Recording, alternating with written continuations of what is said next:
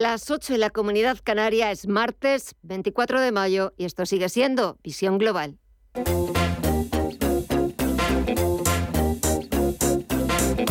Esto es Visión Global con Gema González.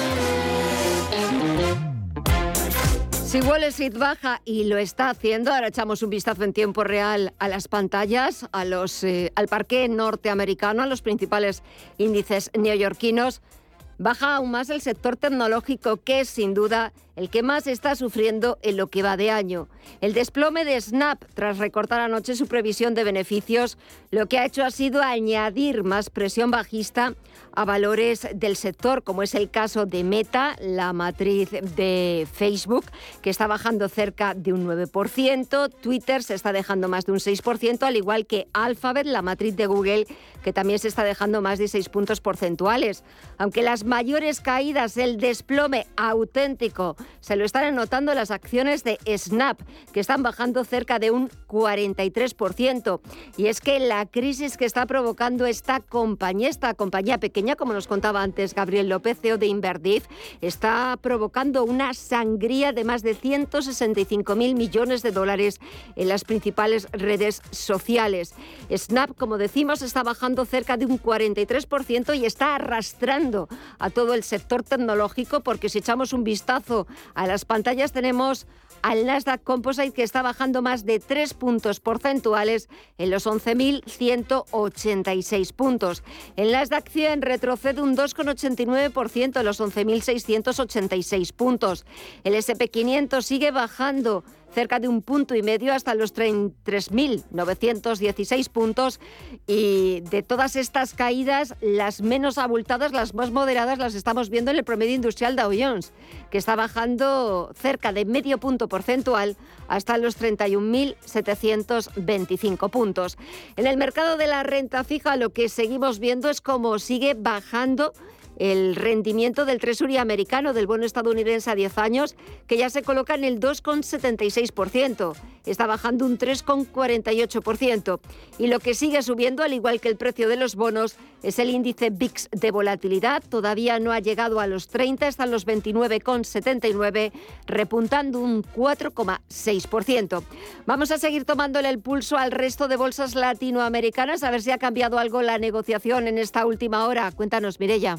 Pues siguen los números poco más o menos igual. El Merval de Argentina ahora avanza un 0,44% y cotiza en los 90.745 puntos. El Bovespa en Brasil continúa en negativo, retrocede un 0,88. El IPSA chileno continúa también en números verdes, avanza un 0,45 hasta los 5.149 puntos y el IPC mexicano en los 51.096 puntos retrocede un 0,56 si miramos al mercado de visas y materias primas, ¿vemos cambios, Estefanía? Sí, porque el West Texas se ha dado la vuelta. Ahora lo vemos con tímidos avances del 0,06% en los 110 dólares el barril y el petróleo, el barril de Brent que em, está sumando un 0,35% en los 111,19 dólares. El oro, por su parte, continúa en esa tendencia positiva, avanzando un 0,88% en los 1.863 dólares la onza. Y en el mercado de las divisas, el euro continúa fortaleciéndose un 0,36% en su cruce con el dólar, en los 1,07 dólares. Y la libra, por su parte, está perdiendo medio punto porcentual en los 1,25 dólares. Y con respecto a hace una hora, ¿ha cambiado algo en el terreno de las criptos, eh, Mireya? Siguen en negativo, un 2,19% pierde Bitcoin hasta los 29.209 dólares, Ethereum en los 1.948 dólares cae más de un 4%, más de un 3% se deja el Ripple, Cardano más de un 5,3% y un 5,6% abajo Solana hasta los 49 dólares. Pues dejamos así la negociación de los principales activos. Queda poquito menos de una hora para que Wall Street eche el cierre a las 10 de la noche. En tiempo real les contaremos el cierre de la principal bolsa del mundo, pero ahora actualizamos toda la información en los titulares de las 9.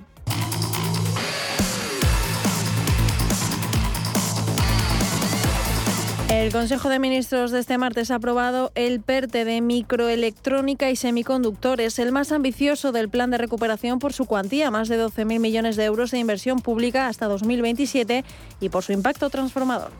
El objetivo de este PERTE es claro. Se trata de desarrollar de manera integral las capacidades de diseño y de producción de la industria española de microelectrónica y semiconductores, abarcando toda la cadena de valor, desde el diseño hasta la fabricación de los chips. Y todo ello para generar o lograr un importante efecto multiplicador, no solo en los sectores eh, tecnológicos, sino sobre el conjunto de la industria y de la economía española. Es la vicepresidenta económica Nadia Calviño quien ha explicado tras la reunión ministerial el objetivo del nuevo PERTE que abarcará toda la cadena de valor, desde el diseño hasta la fabricación de los chips. Calviño también ha señalado que la principal fuente de financiación vendrá de la adenda del plan de recuperación que presentarán en la segunda mitad del año. Esperan igualmente que el proyecto active un importante volumen de inversión privada. Y para asegurar su coordinación y efectividad se ha creado un comisionado especial dirigido por Jaime Martorell Suárez, un experto en el sector. Fundó en 1983 en Silicon Valley la empresa de semiconductores Logic Device. En 1987 volvió a España como director general de ATT Microelectrónica y ha sido presidente y director general de Motorola España y ONO, respectivamente. Este comisionado estará apoyado por un grupo de trabajo interministerial y un grupo de expertos del mundo científico, académico y empresarial. En este ecosistema Europa tiene un papel modesto. Es fuerte en I+D, en diseño y en la maquinaria de fabricación, pero presenta grandes debilidades en la fabricación de los chips. Representa la producción europea aproximadamente el 10% de la fabricación mundial. Y eso nos lleva a la dependencia de un número reducido de productores que están concentrados en unas pocas áreas geográficas. Estamos hablando de productores situados en Taiwán, Estados Unidos, Corea del Sur, Japón y China.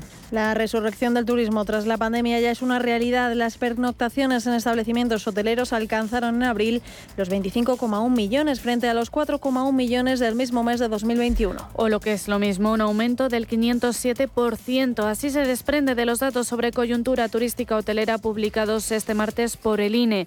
En un mes de abril en el que se celebró la Semana Santa, Andalucía, Cataluña y Comunidad Valenciana se alzan como los destinos principales de los viajeros residentes en España. Por otro lado, la estancia media aumenta un 37,1% respecto a abril de 2021, situándose en 2,9 pernoctaciones por viajero. En clave política, mes y medio después de ser elegido presidente del Partido Popular, Alberto Núñez Fijó aterrizará este miércoles en el Senado, donde desarrollará su actividad parlamentaria en los próximos meses. Y donde podrá enfrentarse cara a cara con Pedro Sánchez en las sesiones de control que en Génova esperan con mucho interés. En principio, ese primer enfrentamiento podría tener lugar el próximo 7 de junio aunque la asistencia del presidente del Gobierno depende de su libre elección. Votos a favor de don Alberto Núñez Feijó, 41, votos en blanco, 31. O resultado da votación é favorable, polo tanto, e a cada o apoio da Cámara, quedan designados senadores en representación da Comunidade Autónoma de Galicia, don Alberto Núñez Feijó, Mañana Feijó tomará posesión y el viernes reunirá a los integrantes de los grupos parlamentarios para fijar las prioridades de esta nueva etapa. Y el Tribunal Supremo rectifica y decide ahora revisar la concesión de los indultos del Gobierno a los líderes del proceso. Con tres votos a favor y dos en contra, el alto tribunal acepta tramitar los recursos contenciosos de Partido Popular, Ciudadanos, Vox y Convivencia Cívica Catalana. Las reacciones no se han hecho esperar. La portavoz del Gobierno, Isabel Rodríguez, defiende la legalidad y la utilidad de los indultos. Y yo creo que es incontestable eh, que la situación política en Cataluña hoy nada tiene que ver, que se ha recuperado la normalidad, que gracias al diálogo, a la vía eh, de la política como herramienta para resolver eh, problemas y no para generarlos, es el camino a seguir y el Gobierno está muy satisfecho de ello. Sin duda, uno de los grandes problemas que tenía nuestro país entonces era ese y hoy ya no lo es. Y el presidente de la Generalitat, Pere Aragonés, cree que el Supremo está politizado. Y esta alta politización pues, nos reafirma en que la sentencia del Tribunal Supremo y el análisis que harán ahora de los indultos es de carácter político y no judicial. Y recuerdo, si queremos superar esta situación de represión, aprobemos una ley de amnistía. Se puede aprobar, es posible y es la propuesta del Gobierno de Cataluña.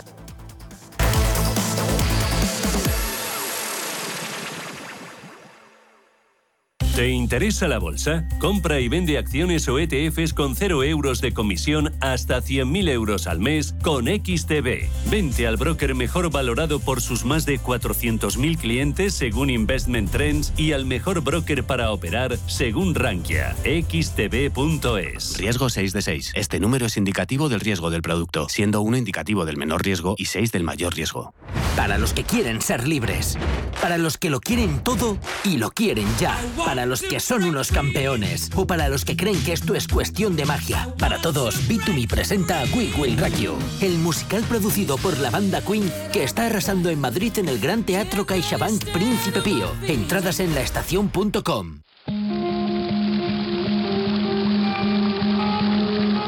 La fuente de la vida. Un viaje a través de los siglos y la historia de la humanidad. La Fuente de la Vida. De lunes a viernes, de 12 a 12 y media de la noche, aquí, en Radio Intereconomía.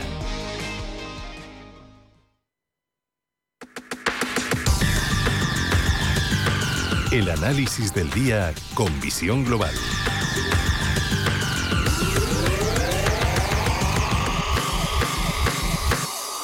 Y el análisis lo buscamos con Enrique Zamácola, socio responsable de mercados en Insecurities. Muy buenas noches, Enrique. Hola, muy buenas noches.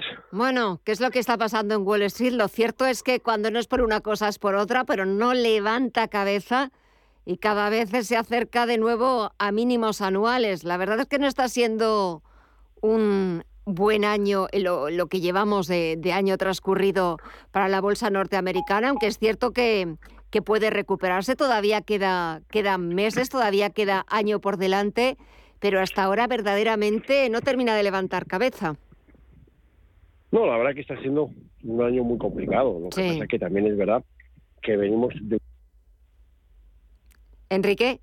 Parece que hemos tenido un problema de comunicación. Estábamos eh, intentando hablar con Enrique Zamácola, que es socio responsable de mercados en Lean Securities. Estábamos preguntándole qué es lo que estaba pasando en Wall Street, que se está comportando, eh, pues acercándose a, a mínimos anuales. Creo que ya hemos recuperado esa conversación. Enrique. Sí, muy buenas. Perdón que hemos tenido un problema con la conexión.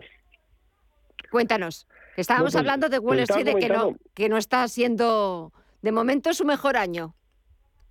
No, está siendo un año eh, muy complicado. Lo que también es verdad, por un poco en contexto, que desde los últimos, en los últimos ocho años, eh, bueno, pues veníamos con un mercado, ocho o diez años, llevamos un mercado alcista imparable y que, bueno, pues que habíamos, eh, veníamos batiendo eh, récords tras récord y bueno pues esto está siendo por, por, el momento un alto en el camino y efectivamente unos meses muy muy duros y muy muy complicados especialmente en la parte tecnológica como también cabe esperar que bueno pues cuando se iniciaba todo el proceso de retirada de estímulos subida de tipos de interés pues eh, parece razonable pensar que las tecnologías las compañías tecnológicas aunque solo sea por el efecto de valoración por el efecto de bueno, pues eh, una mayor tasa de descuento a la hora de, hacer las valoraciones de las compañías, pues tiene un efecto muy muy importante. ¿no?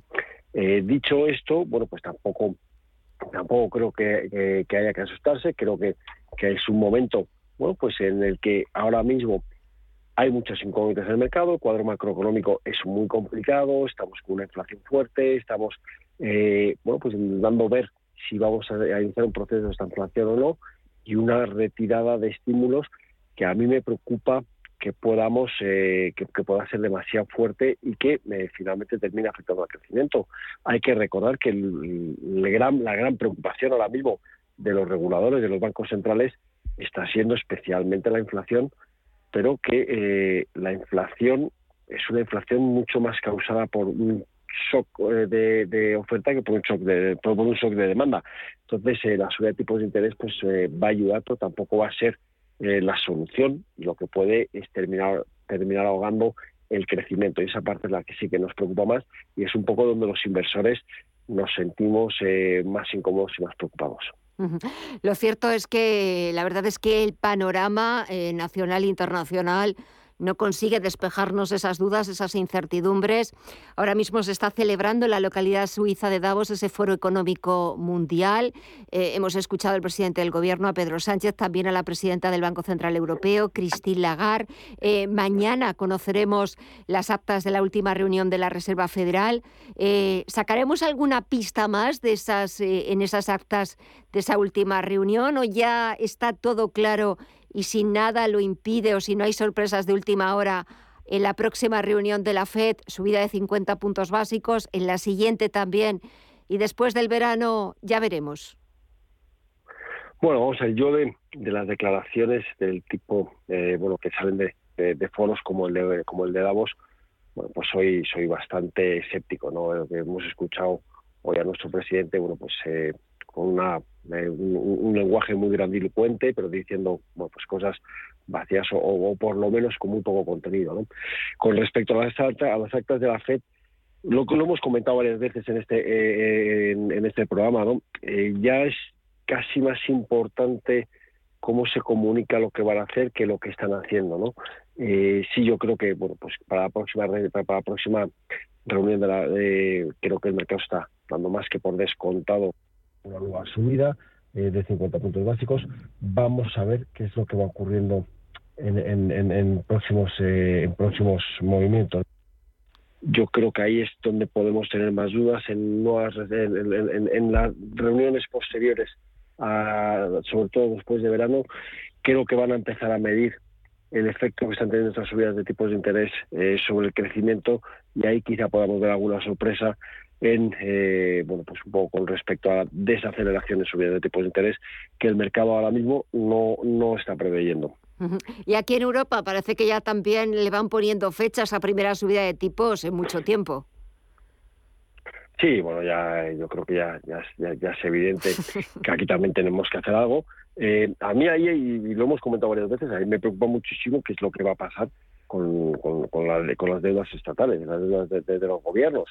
Eh, bueno, estamos en unos gobiernos que hemos tenido una época en la que podíamos haber hecho muchas cosas, prácticamente de tipos ceros, en los que el Banco Central compraba todo lo que emitíamos y podíamos haber aprovechado para hacer reformas estructurales, de las cuales no hemos hecho ninguna. Es más, lo que estamos viendo son declaraciones, eh, bueno, pues con subidas de las pensiones o con, sobre todo con subidas de los gastos no productivos y ahí en eso, bueno, pues parece que no hay que no hay mucha voluntad de atajar el problema, ¿no? Eh, me preocupa mucho lo que va a pasar en cuanto empezamos a subir los tipos de interés, en cuanto el Banco Central deje de comprar bonos eh, a los diferentes gobiernos, sobre todo ahí a los periféricos, y por la parte española me preocupa especialmente, pues creo que creo que vamos a tener problemas y creo que, hemos perdido una ocasión de oro para, para hacer los deberes una ocasión más, ¿no? Eh, ah. bueno, pues vamos a ver cómo reaccionan y cómo el sector privado es capaz de amoldarse a una situación y a un cuadro macroeconómico mm, más, eh, más complejo, eh, más difícil de prever con menor, con menor visibilidad. ¿no? Eh, sí que creo que, que podemos encaminarnos a unos años turbulentos y difíciles. Los próximos días hay que estar atentos a algún datos. El viernes creo que en Estados Unidos se publica uno de los indicadores o de las referencias de, precios más seguida por la Reserva Federal estadounidense, creo que es el indicador PCE por sus, por sus siglas. Hay que estar atentos a algún otro dato, alguna otra referencia macro para ver un poco por dónde puede ir el mercado en estos próximos días. Bueno, yo creo que hay que estar eh, muy vigilantes sobre todo a todos aquellos datos adelantados, ¿no? aquellos datos que nos dicen lo que va a pasar en la economía a los próximos meses, sobre todo hay que ver su evolución. Todavía son datos pues razonablemente buenos, que todavía están hablando de eh, crecimiento económico, pero eh, creo que es, que es muy importante el intentar, el intentar entrever qué es lo que están viendo pues los gestores de compras, eh, creo que los PMI van a ser también muy importantes. todos aquellos datos económicos adelantados con respecto al crecimiento y con respecto al crecimiento de precios, creo que van a ser una de las claves en los, durante los próximos meses, sino años. ¿Y el castigo que está sufriendo hoy las acciones de Snap, quizás excesivo o es verdad que ahora la gran preocupación, aparte de esa ralentización que va a haber en el crecimiento de la economía mundial, eh, las actuaciones de los bancos centrales, endureciendo sus políticas monetarias. Ahora quizás el temor viene a cómo van a salir esos resultados empresariales. Sí, bueno, vemos cómo como últimamente, eh, bueno, pues la presentación de resultados, aquellos resultados que no están llegando a, eh, bueno, pues al consenso de análisis de los analistas o cualquier desviación en márgenes, en ventas, están siendo duramente duramente castigados. Venimos de un periodo en el que durante los últimos N meses, eh, N trimestres, muchos trimestres, sistemáticamente las compañías estaban logrando batir lo que el consenso de mercado estaba esperando. Eh, por primera vez vemos no solamente problemas de ventas, sino como vimos el otro día eh, en Walmart, problemas en márgenes, eh, van a traer muchos problemas y van a traer caídas fuertes en las cotizaciones. No solamente hay que mirar a los resultados que estén presentando, también muy importante, lo decimos siempre y ahora hacemos quizá más hincapié en ello, hay que estar muy atento a las palabras de los gestores de las compañías con respecto al próximo futuro. Eh, cada vez que oigamos hablar hábitos, eh, cambio en hábitos de compra, cada vez que veamos, eh, bueno, pues creo que va a haber ahí mucho movimiento, no solamente en la compañía, sino sectorial, ¿no? Y creo que hay que estar muy, muy atentos a todo, a todo ello. Pues eh, no le quitaremos ojo a esas cuentas que empiezan a presentar en breve las compañías, a ver cómo salen esos números. Ayer simplemente al cierre Snap eh, habló o presentó esas cuentas y esas, esa menor previsión de ingresos para el segundo trimestre y está siendo fuertemente castigado hoy en bolsa y claro, está arrastrando a todo el sector tecnológico. Enrique Zamácola, socio responsable de mercados el Insecurities. Gracias como siempre por el análisis. Que pases una muy buena semana y hasta pronto. Un fuerte abrazo. Un saludo. Muchas gracias.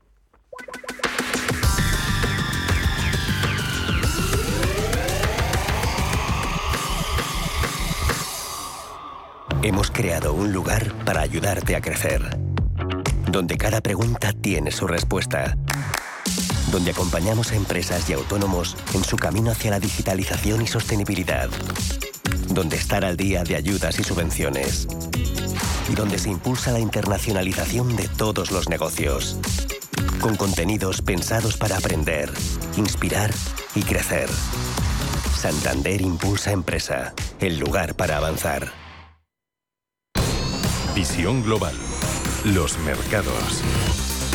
Bontobel Asset Management patrocina este espacio.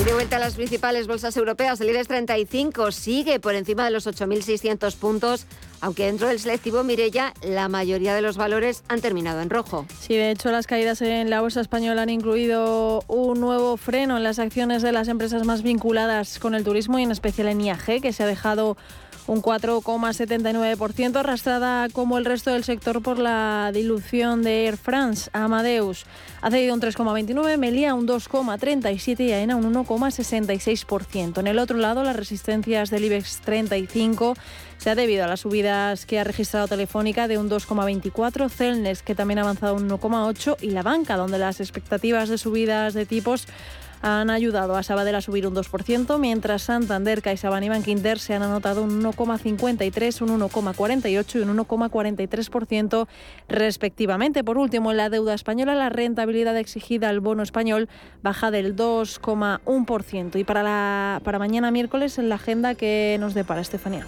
Nos depara la publicación de los precios industriales, que será la principal referencia macro en una jornada en la que, además del foro de Davos, la principal cita será la publicación de las actas de la Reserva Federal, que podrían ofrecer más detalles sobre el ritmo de reducción de balance del Banco Central estadounidense y pistas también sobre las próximas subidas de tipos.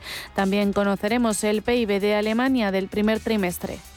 Bontobel Asset Management ha patrocinado este espacio. Bontobel Asset Management calidad suiza con el objetivo de obtener rendimientos superiores a largo plazo.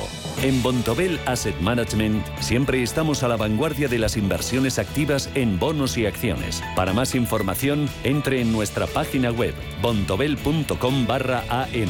Bontobel Asset Management, su especialista global en fondos de inversión. ¿Tu hipoteca está contaminada por el IRPH? Recuperar tu dinero puede parecer complejo. Nosotros en Durán y Durán Abogados sabemos que es posible. Los resultados, un 99,9% de éxito, nos avalan. Contacta con Durán y Durán Abogados.com. El IRPH para nosotros es cosa del pasado. Tenlo presente. Durán y Durán Abogados.com. Mantén sana tu hipoteca. La Hora de Miguel Ángel es un programa dedicado a la salud y la prevención de enfermedades. Con un lenguaje claro y sencillo, te explica cómo llevar una vida saludable. Todas las noches a la una y media de la madrugada en Radio Intereconomía. En Visión Global, las noticias empresariales. Pilar Gil es nombrada directora financiera de Prisa. Ha sido después de la dimisión por motivos profesionales del director financiero David Mesonero. Gil integrará y dirigirá todas las funciones financieras de la corporación. Cuenta con una amplia experiencia en los mercados financieros. Ha desarrollado la mayor parte de su carrera profesional en Prisa y tiene un profundo conocimiento tanto de la compañía como de los negocios de educación y media. Con este nombramiento, Prisa continúa con su política de apuesta decidida por el talento interno. El Consejo Gestor de SEPI da el visto bueno al rescate de 111 millones a Air Nostrum. Esta solicitud permitirá inyectar a la compañía aérea especializada en transporte regional 111 millones de euros a través de un préstamo participativo. La compañía es líder en el transporte aéreo regional en España y una de las cinco empresas más importantes de la comunidad autónoma de Valencia, lo que justifica su carácter estratégico. Esta operación se suma a las ya autorizadas para otras compañías importantes españolas como Air Europa, Aboris Corporación Empresarial Plus, Ultralíneas Aéreas, Duro Felguera, Tubos Reunidos, Ruge Steel o Otusa, entre muchas otras. Air France KLM lanza una ampliación de 2.256 millones para reembolsar parte de las ayudas públicas. La compañía aérea busca reforzar los fondos propios y el balance de la empresa al tiempo que devolverá parte de las ayudas públicas que percibió durante la peor etapa de la COVID-19. La francesa se convierte así en la primera gran aerolínea europea que devuelve las ayudas recibidas durante la pandemia. Los dos principales accionistas de la empresa, el Estado francés, 28,6%, y el Estado holandés, un 9,3%, suscribirán las nuevas acciones de esta emisión para mantener su porcentaje al término de la operación. Y por último, Snap se desploma después de anunciar una rebaja en sus previsiones trimestrales. Las acciones de Snap, dependiente de la publicidad digital, han caído hasta un 40%, su mayor caída intradiaria de la historia, borrando alrededor de 15.000 millones de dólares en valor de mercado, sumado al valor de las caídas para sus pares, incluido el propietario de Facebook, Meta Platforms, la matriz de Google, Alphabet y por supuesto Twitter y Pinterest. Entre todas han perdido en una sola sesión 165 mil millones de dólares. Ahora la vemos cotizar en negativo con una caída del 43,64%.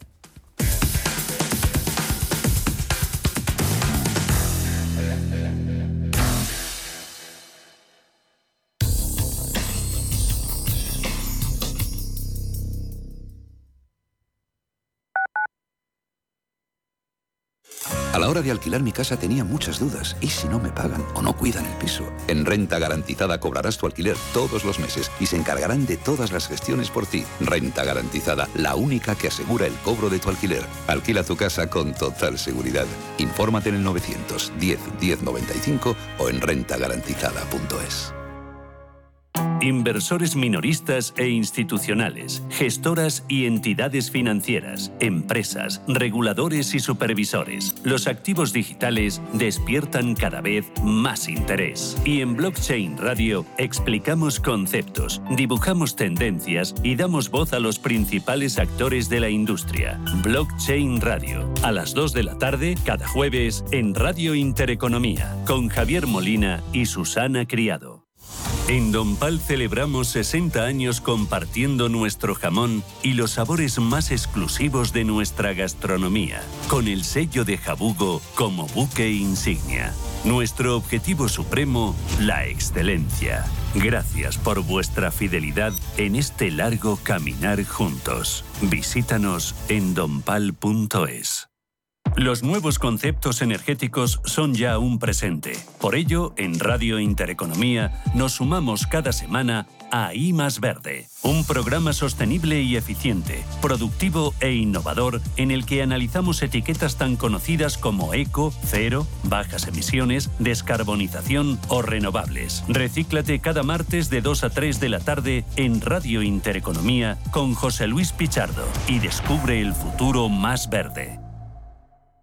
Hola, soy Susana Criado y presento Capital Intereconomía en Radio Intereconomía. Analizamos la actualidad económica con rigor y profesionalidad. Di que nos escuchas.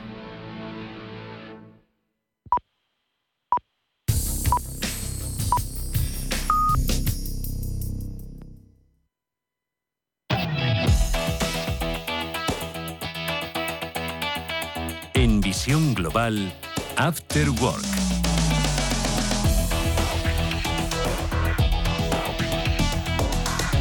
Nueve y media de la noche, ocho y media de la comunidad canaria. Comenzamos ya nuestro tiempo de tertulia y comienzo saludando a Miguel Córdoba, que es profesor de Economía y Finanzas. Miguel, muy buenas noches. Hola, buenas noches, Gemma. Mucho gusto estar con vosotros. Igualmente, ¿qué tal la semana? ¿Cómo ha empezado? No, ha empezado bien, tranquilos. Todo, todo en principio todo bien. Y, nada, pues estamos aquí atacando el resto de la semana. Sí, que luego estamos solo a martes, que todavía nos queda mucha semana por delante. Y visto lo visto, ya también cualquier cosa puede suceder. José Aguilar, socio director de Minvalio, muy buenas noches a ti también. Muy buenas noches, Gema, ¿qué tal? Bien, ¿y la semana qué tal ha comenzado para ti? Intensa, la verdad. Pero bueno, eh, estamos ya un poco en el rally final de, curso y, bueno, son momentos en los que se aceleran quizás las cosas y eh, también por afán de, dejar temas resueltos antes del verano y bueno, pues es un momento intenso, un momento de, mucha actividad. Menos mal que las temperaturas nos han dado una pequeña tregua, que no hace ese calor tan excesivo de, de la semana pasada, que lo estamos sobrellevando un poquito mejor. Y no sé qué temperaturas debe hacer en la localidad suiza de Davos. Allí está Miguel, el presidente del gobierno, Pedro Sánchez. Eh, se está reuniendo con toda la plana mayor de los gigantes eh, tecnológicos porque quiere hacer de España eh, un fabricante a nivel mundial de chips, microchips, semiconductores. Hoy además el Consejo de Ministros ha aprobado ese PERTE de, de chips. No sé, ¿qué opinas? Bueno, yo, creo que esto está haciéndose un book allí eh, para, para, para el futuro y tal. Eh, de todas formas, hombre, está claro que tenemos que tener representación eh, por ahí fuera y que bueno pues está bastante bien plantado y parece que lo hace bien y además le encanta pero si vamos al tema esos 11.000 millones famosos que imagino que entran dentro de los famosos 140.000 que de las ayudas de fondos europeos y tal claro yo lo primero que preguntaría es eh, y en los últimos 25 años, eh, ¿por qué no se ha hecho nada de esto? Porque claro, eh, tenemos un modelo productivo basado en la cerveza y el ladrillo y resulta que ahora nos damos cuenta, anda, sí hay que hacer chips, pero es que los chips hace 25 o 30 años que se fabrican en determinados países y que funcionan, igual que, yo que sé, igual que por los chips, podemos hablar de las pilas estas de litio para los, las baterías de litio, para los coches eléctricos, etcétera, etcétera, que, que no sé, en China, por ejemplo, hace 25 años que están fabricándolos, montaron unas fábricas por impulso estatal eh, tremendas, ¿no? Es decir, eh, eh, nos acordamos ahora de que España tiene que cambiar su modelo productivo y, lo anuncia, pero lo anuncia y, ya está, ¿no? O sea, yo realmente me gustaría conocer un poco la letra pequeña, porque eso de decir 11.000 millones para hacer chips, pues vamos a ver quién los hace, cómo los hace, con qué capital, digamos, es español extranjero, con qué tecnología, eh, con qué personas, tenemos el, eh, la gente adecuada para montar esas fábricas o no las tienen que hacer. No sé, un montón de cuestiones que, que, a, lo mejor no las cuenta cuando vuelvo a España. Sí, a lo mejor de, de vuelta, si, si le salen bien todas esas reuniones que va a mantener con los eh, CEOs de, de las principales fabricantes de semiconductores, a lo mejor trae buenas noticias y nos hace partícipes a todos y, nos eh, descubrimos con que España eh, desbanque a Taiwán. A ti, José, ¿qué te parece este PERTE de los chips? Y, Hombre, la, idea, la idea pues, es atractiva, es una idea que, que se vende bien porque en primer lugar, porque supone el desarrollo, si, si esto finalmente se llega a buen puerto, supone el desarrollo en España de, una industria puntera que además, eh, muy intensiva en conocimiento y que además, sobre todo, pues permite eh, evitar la dependencia tanto en España como incluso a nivel europeo de unos componentes que son básicos en cualquier tipo de proceso productivo. O sea, ya para fabricar cualquier cosa, yo he visto pues desde plantas de fabricación de electrodomésticos pues paralizadas o, comprando muy caros los chips porque no los estaban encontrando a través de sus proveedores eh, actuales. Por supuesto, toda la industria automovilística. Es decir, que es cierto que Europa necesita eh, eh, generar esa capacidad, de, no solamente de producir, sino de diseñar chips para que todo el resto de industrias que son dependientes de este suministro, de este componente, pues puedan eh, tener garantías ¿no? de, que efectivamente pues los suministros van a llegar a tiempo y no se van a interrumpir pues todas las, líneas de, producción, de montaje. en realidad, pues el PERTE pues, tiene algo más que el simple titular, es decir, estos 12.000 millones de euros hasta 2027, porque se desagrega esta cantidad en cuatro grandes partidas. Una es quizás la más interesante, pero yo la veo la más compleja, ¿no? O sea, que, realmente en España haya capacidad efectiva de, de investigación y desarrollo sobre estos, sobre estos componentes. Ahí somos extraordinariamente dependientes de otras tecnologías o, de otros países y, bueno, ojalá esto fuera cierto, porque claro, al final los chips que, vas a fabricar en el futuro todavía no están diseñados, son chips eh, que, eh, requieren desarrollos eh, a, nivel, a nivel básico y ya se habla, por ejemplo, de chips cuánticos, o sea que eso, vamos, eso es un poquito de ciencia ficción, si lo consiguiéramos, pues enhorabuena, ¿no? luego hay un segundo eje estratégico, un segundo destino de esos 12.500 millones, pues que son la, es la, ya el, diseño. Una cosa es la investigación, otra es el diseño ya de, de, estos componentes, de estos microchips. Luego ya efectivamente la construcción de plantas, ¿no? donde, donde se, se puedan eh, fabricar los microchips y por último, pues bueno, pues ya la, dinamización de la industria de fabricación de tecnologías de la información, pues que ya es la, partida final. Bueno, efectivamente, aquí nuestro gran reto y quizás la mayor dificultad de todo este cuento de la lechera, que ojalá no sea un cuento de la lechera, sino una realidad, pues eh, el, gran problema reside fundamentalmente en, donde tenemos el conocimiento para poner en marcha eh, todo, todo este, este gran proyecto. Eh, lo que, lo que ha, presentado el presidente del gobierno pues es alianzas con las grandes compañías que en estos momentos pues fabrican chips, o al menos algunas de ellas, ¿no? Qualcomm, Intel, Micron, Cisco. Bueno, al final, poco la sospecha que queda es que, que, así pues lo que van a hacer es probablemente ofrecer ventajas de, diferente estilo, ¿no? Eh, a, todas estas empresas para que a ellos les compense pues realmente poner plantas eh, en España. Entonces, la parte que me queda un poquito más coja es qué transferencia de conocimiento se va a producir realmente pues a, España. Es decir, que, parte de, o sea, si vamos a ser simplemente la sede de una serie de plantas de fabricación de chips o realmente vamos a, a intervenir eh, como país en todo el proceso, ¿no? bueno, pues eh, aquí quedan muchas incógnitas, pero luego si la idea sale bien, pues enhorabuena.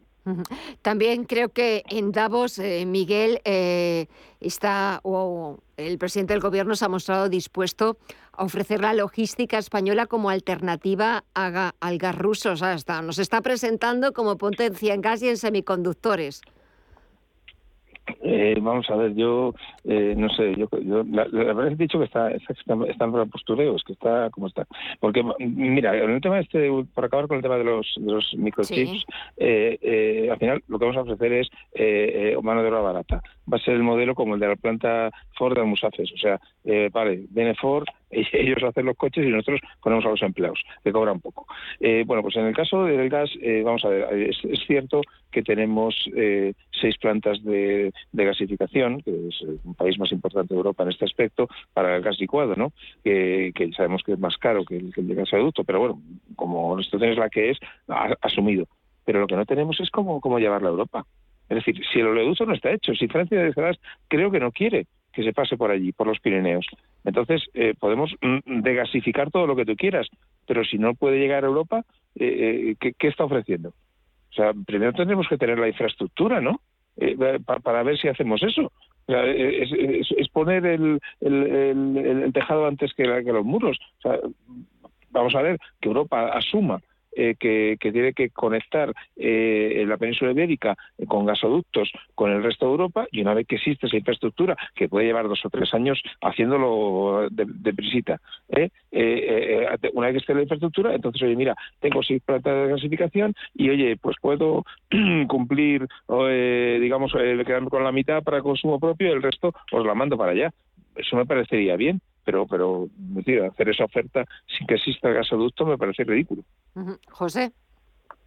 Y efectivamente tenemos una capacidad de relicuación de, gas a través de nuestras plantas de eso de, que, existen en España, pero, pero lo que realmente justificaría y plenamente la construcción de una de gaseoductos entre la península ibérica y el resto del continente es sobre todo la garantía sobre el suministro de gas argelino. O sea, que ahí tendríamos dos entradas de gas, una por puerto, ¿no? por las plantas regasificadoras, y otra a través de gaseoducto procedente directamente desde Argelia. Lógicamente a precios distintos, como bien ha dicho Miguel, pero en fin, serían dos fuentes complementarias que siempre es bueno diversificar, aunque, aunque una de las fuentes alternativas sea de un coste superior, porque aquí lo que vemos es que de lo que se trata es básicamente de asegurar el suministro.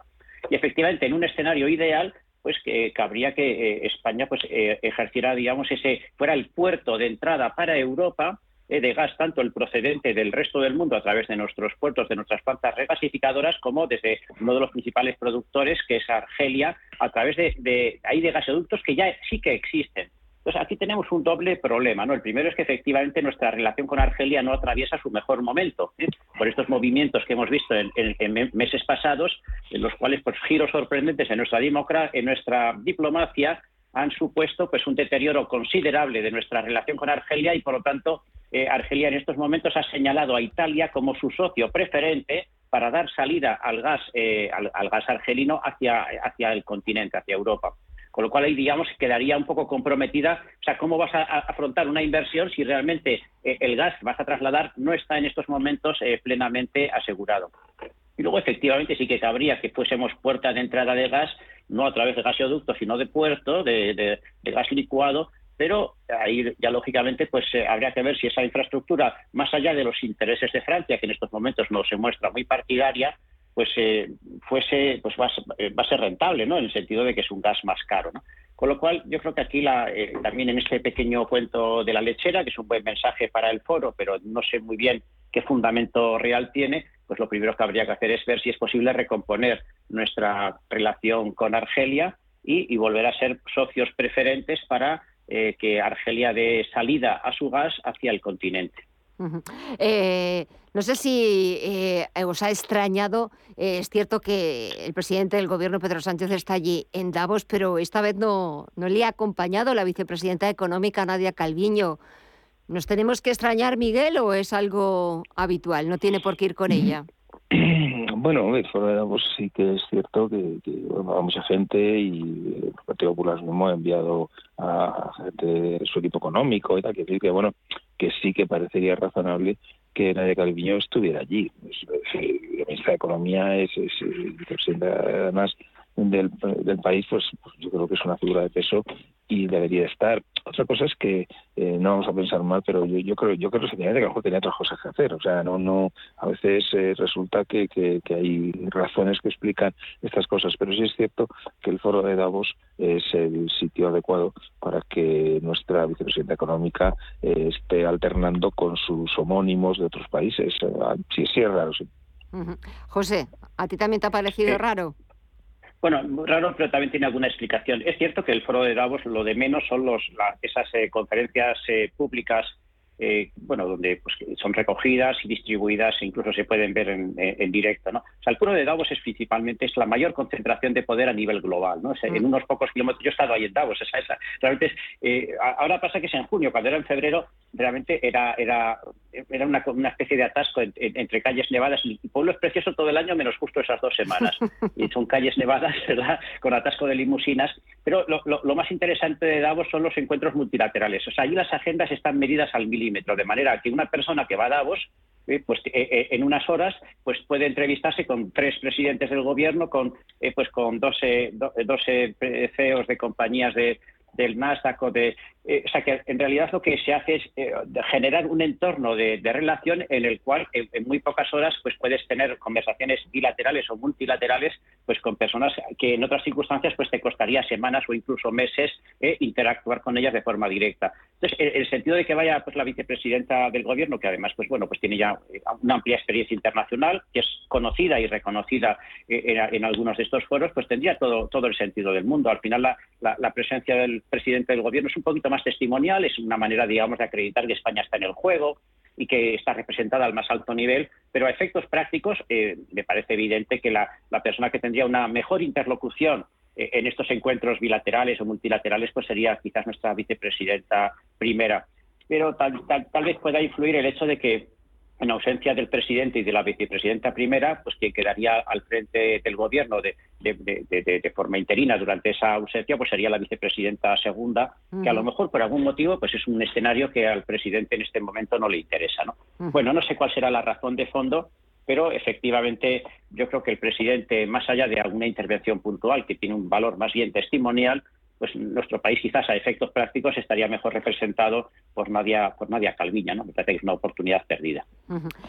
Y... Sí, yo, creo que, se ha ido a Davos a ver si encontraba a, Biden en algún pasillo, pero no, ha tenido suerte. No, no, Biden creo que está a miles de kilómetros de distancia y, y me da la sensación de que de momento no tiene intención de visitar Davos. Eh, Miguel, ¿queréis que hablemos de, la mayor oferta de empleo público eh, de la historia que hoy ha presentado el Consejo de Ministros? Ayer eh, se llegó en acuerdo con los principales sindicatos de la función pública. A ver, ¿qué opinas? Sí, yo, bueno, yo estoy indignado. O sea, yo llega un momento en que ya eh, no acabo de entender lo que está ocurriendo en este país. Eh, vamos a ver, eh, la situación es la siguiente. en los últimos cinco años, el empleo público, que ya estaba altito, ¿no? Estaba en dos millones novecientos y pico mil empleados públicos, ha pasado a tres millones cuatrocientos setenta y cinco mil. Es decir, hemos subido en más de quinientos mil empleados públicos. Que alguien me tenga que explicar por qué en estos últimos cinco años necesitamos quinientos mil empleados públicos más porque eso hay que pagarlo, ¿eh? Y, no solamente es eh, pagar los sueldos, ¿eh? Esa gente hay que sentar en algún sitio. Eh, tienes que tener sitio donde está, tienes que pagar los suministros, tienes que luz, teléfono, lo que sea, etcétera. Eh, tienes que incluso alquilar los edificios para eso. Son 500.000, que se dice pronto. Entonces, a mí nadie eso nadie me lo ha explicado. Entonces, claro, el, problema que tenemos es que se está perdiendo un momento histórico para reformar las administraciones públicas. ¿Por qué? Pues muy sencillo, porque mm, más de la mitad de los funcionarios públicos actuales tienen más de cincuenta y tantos años es el momento de hacer un plan, pues, digamos, a 10 años para ir sustituyendo los que sean necesarios por eh, gente más joven, que eso sí que hay que hacerlo, lógicamente, pero aprovechando para reducir, no para aumentar. O sea, es que, es que de verdad lo del déficit público es que eh, eh, les importa un bledo a, este gobierno. O sea, tiene, se sale emitiendo deuda pública más y más y más y le, da, le da lo mismo solo gastar. Y yo la verdad es que creo que esta oferta, pues imagino que a la gente que hace oposiciones le vendrá muy bien y ojalá que la consigan y tal, pero pero lo que no puede ser las cuentas públicas tal y como están, que encima eh, eh, eh, eche gasolina sobre el fuego. Yo de verdad le he dicho al principio estoy indignado. José. bueno, el, titular, digamos, efectivamente es llamativo, ¿no? Que en un país como España, con una población de 46 millones de habitantes, eh, en un solo año se convoque en casi 45.000 plazas eh, de, funcionarios, es decir, de personas que se acogen al régimen estatutario y que, por lo tanto, tienen una vinculación con la administración de vitalicia, no digamos, hasta que la jubilación no se pare, ¿no? y, por lo tanto, es un compromiso de gasto no solamente para este ejercicio, sino para todos los sucesivos, eh, porque bueno, pues muchas de estas personas pues serán jóvenes, ¿no? Afortunadamente encontrarán este empleo y estabilidad para poder diseñar sus vidas. Pero claro, efectivamente, con un coste alto que se eh, un coste alto eh, económico. Bueno, entonces de estas plazas también hay que hay que diferenciar hay que hacer una pequeña distinción. ¿eh? Más de 10.000 de estas plazas es lo que se llama el plan de estabilización del empleo temporal. Porque, eh, eh, eh, como pasa en muchos otros ámbitos, pues en el gobierno, pues en casa de herrero cuchillo de palo, ¿no? Y hay mucha insistencia por parte, hay unas políticas públicas, ¿no? En, materia de empleo, pues para evitar lo que se llama la precariedad, la precariedad y, ese empleo temporal, pues casi endémico, ¿no? Entonces, pues todas esas, esas llamadas de atención y esas medidas de políticas de empleo muy activas, ¿no? En el sentido, oye, pues vamos a reducir la temporalidad como sea, pues la propia administración pública tiene muchísima temporalidad. Entonces, básicamente, 10.000 de esas plazas es como, eh, es decir, oye, pues gente que tenemos trabajando de forma temporal desde hace años, pues los vamos a hacer fijos, ¿no? Eh, eh, con lo cual, digamos, estás creando plazas que en realidad no es más que el cambio, digamos, de estatus, ¿no? De gente que está en régimen laboral pasaría a estar en régimen estatutario, pasaría a, ser propiamente funcionarios y, ganarían en esa estabilidad. Y luego, pues también de las otras 35 o 34.000 plazas ordinarias, es de las, de las que salen ya, digamos, a pues eh, también muchas de ellas eh, también serían una forma de, dar estabilidad a funcionarios o, a empleados públicos que ya están en la propia administración. Y casi 9.500 de esas plazas son de promoción interna, es decir, no son de, libre acceso, no, no se puede, no, pueden apuntarse a ellas pues cualquier ciudadano que cumpla los, los, requisitos que establezca la ley, sino que hace falta que ya son de promoción interna. Son pues gente que, pues asciende de categoría, de un grupo C a un grupo B, o un grupo B a un grupo A, etcétera. Con lo cual, realmente las plazas libres, ¿eh? las plazas a las que opta el opositor, pues que ha acabado sus estudios y quiere trabajar en la función pública, pues son unas 15.000 aproximadamente. Bueno, el problema es el que ha comentado Miguel, que tenemos eh, una, eh, la edad media, la, media de edad de, nuestros empleados públicos está por encima de los 56 años, lo cual anticipa salidas masivas de funcionarios en los próximos años. Entonces, de alguna manera, eh, este tipo de medidas, pues dicen, oye, pues vamos a ver si somos capaces de, de, dar, acceso a gente joven eh, para que haya un relevo ordenado, para que el, todo el conocimiento que reside en funcionarios ya muy veteranos, pues pueda pasar en los próximos años a funcionarios más jóvenes, de manera que no nos descapitalicemos en términos de conocimiento. O sea, todo eso está muy bien, pero efectivamente, para mí, el, el, poquito el fallo de todo este diseño se llama automatización, ¿no? Eh, tanto en la empresa privada como en la función pública, eh, eh, la, previsión es que muchas tareas de carácter administrativo, es decir, muchas de las cosas que hacen buenos funcionarios, excelentes funcionarios que hay en este país, pues muy probablemente van a ser realizadas, van a ser tareas asumidas por sistemas automatizados eh, en lo sucesivo. Entonces, la, cuestión es que, claro, si tú estás en estos momentos dando acceso a funcionarios para los próximos 20, 30, 40 años, pues probablemente ahí sí que vamos a tener un problema cuando dispongamos de tecnología que permita eh, automatizar realmente muchos procedimientos administrativos que en estos momentos realiza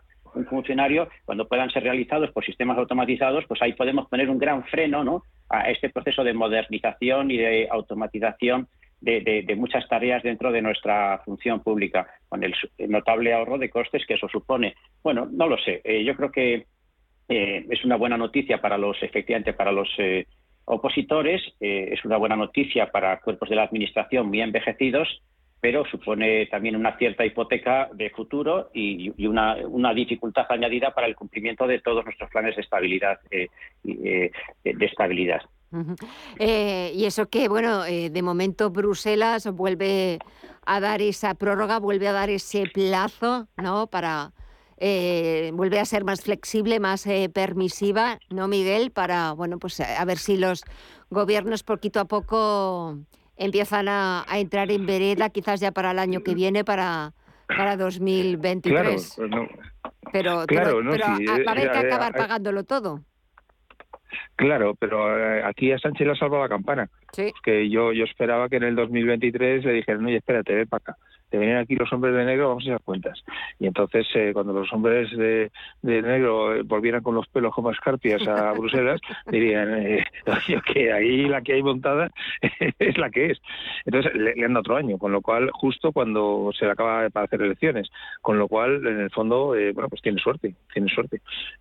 Pero es cierto, las cuentas públicas están en un plan que, que, que, no puede ser. O sea, yo realmente es que, es que estamos, no paramos de crecer en deuda pública eh, el, agujero de las pensiones es, enorme. Ya también, también han dicho muchas oye, que no entendemos eso de la sostenibilidad de las pensiones, que no lo expliquéis. ¿eh? y yo creo que a Escriba le va a ser muy difícil explicarlo. Entonces, eh, yo creo que las cuentas públicas, creo que hay una oportunidad todavía de salvarlas, o sea, con un plan eh, consensuado eh, a largo plazo. Creo que se podría intentar eh, bueno, salvar un poco el, potencial rescate que puede tener España en este en este tema, pero es que les veo cómo actúan a estos y, me, da que no van a hacer nada, que vamos a estar otro año y medio al tran tran y ya veremos si cuando llegue Feijo es capaz de encontrarse los restos del naufragio o que, se encuentra. José. Sí, realmente eh, Europa ha, dado una prórroga, hay unas reglas fiscales ¿no? que establecen unos límites que, eh, que deben cumplir los países respecto de su déficit, ¿no? que debe estar siempre por debajo del 3%. esa norma se ha flexibilizado o se ha, o se ha cancelado temporalmente durante la pandemia, pues por razones obvias, pero bueno, ya eh, se quería recuperar esas reglas fiscales y ahora dice, bueno, pues para 2024 está todavía la cosa un poquito inestable y vamos a dar un plazo adicional antes de que los países se vean obligados eh, a, tener esa disciplina en sus cuentas públicas. Entonces, eh, una cosa es que efectivamente se conceda esa prórroga y otra cosa es que las actuales eh, políticas que están emprendiendo algunos gobiernos, incluidos de España, respecto de la gestión de su déficit público, estén recibiendo las bendiciones. Claro, al final el gobierno presenta esto como que efectivamente Bruselas avala ¿no? la, política española y, pero, en fin, cuando uno lee la letra pequeña de este documento, pues ve que efectivamente, pues hay, eh, bueno, efectivamente, retrasamos la aplicación eh, taxativa, la aplicación eh, obligada ¿no? de estas normas, pero hay una serie de recomendaciones o de advertencias o de, o de warnings, ¿no? de, oye, cuidadito, porque aquí efectivamente hay cosas que corregir, porque si no, llegado 2024, pues vamos a tener problemas. Lo que pasa es que 2024, en términos políticos, es el más allá y, ya efectivamente estamos en un ciclo electoral distinto. O sea que eso al menos da un poquito de aire al gobierno pues para que pueda eh, cerrar la legislatura sin esta presión añadida ¿no? de, rendir cuentas a, Bruselas sobre su cumplimiento o incumplimiento de, las reglas fiscales. Y, bueno, pues eh, es un poco, eh, yo efectivamente estoy con Miguel en el sentido de que el problema pues probablemente lo vaya a tener el siguiente gobierno, sea del color que sea, porque ya ahí sí que ya no hablaremos de recomendaciones, sino que hablaremos pues de, sanciones, y hablaremos ya de medidas más más eh, coercitivas por parte de la Unión Europea, de la Comisión respecto de, los actuales niveles de déficit público en España. Como siempre, los, eh, los peores de, la clase y sacándonos eh, los colores. Nada, me quedan menos de, dos, tres minutos para despedir la tertulia, pero sí que quería también un comentario. Lo acaba de mencionar antes Miguel de Alberto Núñez Feijó eh, ha sido designado senador en Madrid. Van a ser interesantes los rifirrafes que tengamos en el Senado, en la Cámara Alta, entre el líder del Partido Popular y el presidente del Gobierno, Pedro Sánchez. Creo que en Génova están deseándolo. Sí, hombre, no van a ser muchos, pero yo creo que el, talante de, de Feijóo es diferente. Yo creo que sí que van a debatir, es lógico, pero no va a ser con esa acidez, esa actitud con lo que ocurría con Casado, con Egea y esa gente. Eh, yo, yo sinceramente creo que Feijóo está intentando dar una etapa, una, una, una imagen de moderación, de centro derecha y estas cosas, y, y en esos en esos rifirrafes que, evidentemente pueden ocurrir, yo creo que, que, va los va a cuidar. ¿eh? Él, él ahora mismo su objetivo y lo tiene fácil es gobernar a partir del 2024. Entonces, eh, por, por las encuestas, ¿no? Eh, entonces, eh, lo que tiene que hacer es cuidar su imagen, tiene que cuidar la imagen y no puede ponerse ahí en plan verdulera en, en medio del Senado. Eso, eso, no, eso no tiene sentido. Mm, José. Sí, yo creo que me parece razonable que el, el, líder de la oposición pues tenga voz en alguna de nuestras cámaras, que pueda tener un debate público con el gobierno y específicamente con el presidente, pero sí, yo tampoco anticipo que vaya a ser eso un que vaya se vaya a trasladar al Senado pues un, debate demasiado agrio, demasiado o sea, lógicamente, pues eh, la oposición está para, para oponerse, sea, por definición, sea, sea del color que sea. O sea, ese es su rol y, de control del gobierno, pero yo espero un diálogo un poquito más constructivo, sobre todo propositivo. Es decir, oye, pues más que decir que mal lo haces tú, oye, pues ¿qué pienso hacer yo? ¿no? Yo creo que es lo que esperamos los ciudadanos. La verdad es que sí, aunque visto lo visto y después de lo que ah, de, las, de los rifirrafes a los que llevamos asistiendo en las sesiones de control al Ejecutivo en el Congreso, esperemos que el nivel o esas eh, propuestas sean mucho más constructivas, porque la verdad es que visto lo visto, no sé yo si el Senado va a ser distinto al Congreso, ¿no, Miguel? Porque madre mía lo que hemos asistido, ¿eh? Sí, sí, la, verdad es que eso del el y tú más y que siempre haces todo mal y esas cosas es muy triste. Yo es que realmente la clase política ahí, ahí se, se, digamos se descapitaliza eh, eh, a nivel a nivel pueblo, no a nivel de nosotros. Y yo realmente, o sea, yo lo que quiero decir, si yo tengo que decirle a alguien eh, algo, pero le digo, mira, creo que esto no está bien y yo lo haría así. Yo, ese lenguaje no se usa. ¿eh? O sea, están siempre de broncas y poniéndose a parir. Y yo la verdad es que para eso no, no, no, no, les pago el sueldo. José. Sí, además, eh, según se acerque el final de la legislatura, se van a incrementar las... O sea, cada partido se querrá posicionar y, por lo tanto, diferenciarse del adversario y entonces ya entramos en una etapa en la que pues eh, es más es más un discurso de cara al electorado que un debate propiamente político. Y bueno pues yo creo que efectivamente se desvirtúa un poco la naturaleza de, estas cámaras que deberían ser un lugar pues de construcción de propuestas y de, debate digamos eh, eh, en términos más, más, más constructivos. Me da la sensación de que es lo a lo que nos vamos a tener que acostumbrar porque dentro de poco vamos a tener que empezar ya casi en clave electoral. Miguel Córdoba, José Aguilar, gracias como siempre por eh, disfrutar de este martes. Que paséis muy buena semana y hasta la próxima. Un fuerte abrazo a los dos y gracias. Igualmente, buenas noches, encantado. Hasta, el martes, adiós. Gracias, Emma, buenas, buenas tardes. Igualmente, gracias. Y gracias también a ustedes por elegirnos una noche más para ofrecerles los mejores análisis, los mejores comentarios de la actualidad. Mañana volvemos a partir de las 8 de la tarde, las 7 la Comunidad de Canaria. Dos horas por delante de Visión Global aquí en Radio Intereconomía. Muchísimas gracias y mañana volvemos.